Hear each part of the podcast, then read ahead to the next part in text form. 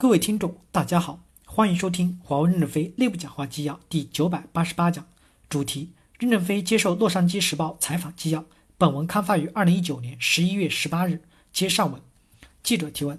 美国一些商业情报方面的专业机构的分析师认为，华为要真正的应对美国对华为的限制，最难的有两部分：第一，比较难制造的专用芯片；第二，打造一个世界级的应用生态。使得开发者愿意基于安卓之外的系统开发应用，因为安卓系统有部分应用是华为用不了的。您认为这些行业分析师的分析中中肯吗？刚才提到两点，是不是华为最难应对的挑战？还是说对其他的产品所造成的影响也是华为需要应对的挑战呢？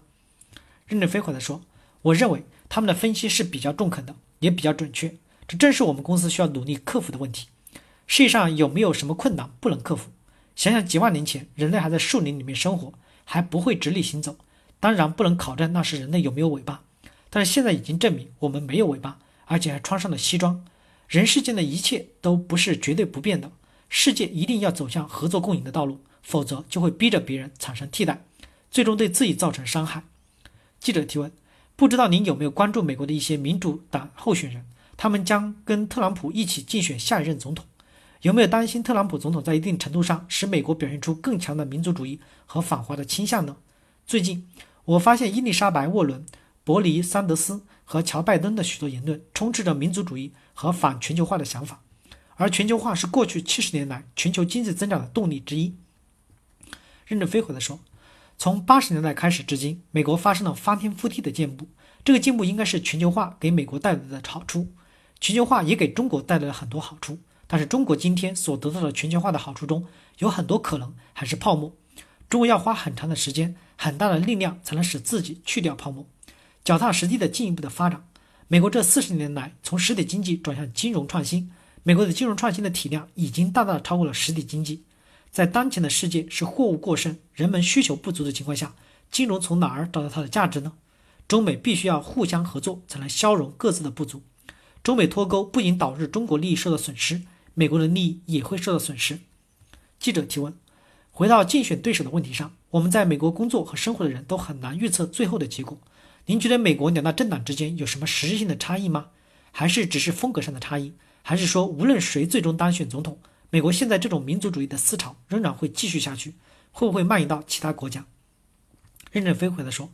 不同的党派当总统对美国人民可能有变化，但对于中国和华为来说不会有变化的。我已经注意到，美国国会一致通过遏制中国的议案，我们因此要放弃幻想，无论谁当总统都对我们没有变化。我不太关心美国的选举问题。记者提问：从三月份见面到现在已经有一段时间了，或者我们再把时间拉长一点，从过去的几年到现在，你们有没有进一步的证据或想法来说明美国伤害华为、攻击华为以及妖魔化华为背后的动机到底是什么？从某种程度上来说，总有一些公司是美国想要团结力量来对付的。比如东芝、日立、三星等，但我从来没见过美国像对待华为这样采取如此有组织性的行动，并持如此批判性的态度。您有没有觉得华为是美国害怕中国的一种象征或者替罪羊，还是其中有某种我们还没有意识到的力量在起到作用？任正非回答说：“面对美国政府的制裁，我们没有花很多的时间去研究美国政府的动机和持续的措施，而是更多的研究在这种条件下自己如何做好自己应该做的事情。”我们改变不了世界规则，也改变不了外部环境，但是可以改变自己能够在这种环境下取得胜利的机制，自己取得胜利就行了。改变机制、改变社会的环境是极其艰难的。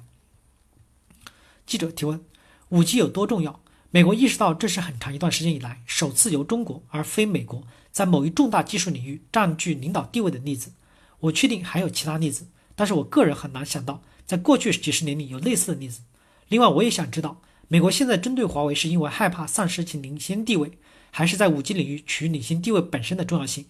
我之所以这么问，是因为接下来会问您关于九月份您提出愿意把华为的五 G 技术许可给感兴趣的美国公司的问题。任正非回答说：“其实五 G 并没有想象中的那么重要，是政治家夸大了它的作用。五 G 的实施应用的时间，实际上是由于政治家的宣传提前到来了。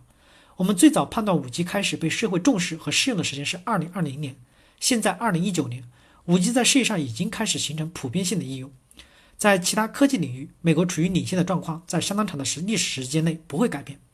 罗斯部长在印度讲，美国用两到三年时间就会超越华为。我相信他这个论断。相关的出口管制法规都对美国公司没有限制，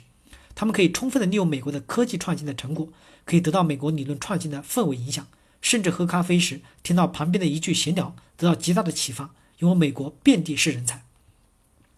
这种氛围我们是没有的，他们不需要担心美国政府对他们断供，不需要做备胎而浪费庞大的资源和人力，可以聚焦在他们的主航道上，很快追上来是完全可能的。过去我们不仅要遵守相关的出口管制法规，遵守对一些敏感器件的使用限制，现在甚至连很低端的器件和软件都要被限制使用，我们都要被迫自己做。华为怎么能竞争得过一个国家的力量呢？所以我不担心华为在美国打击下能否活下来，而是担心三五年以后华为能不能持续的领先。如果我们想继续领先，想想有多大的困难，可能我们真正连喝咖啡的时间都没有了。感谢大家的收听，敬请期待。下一讲内容。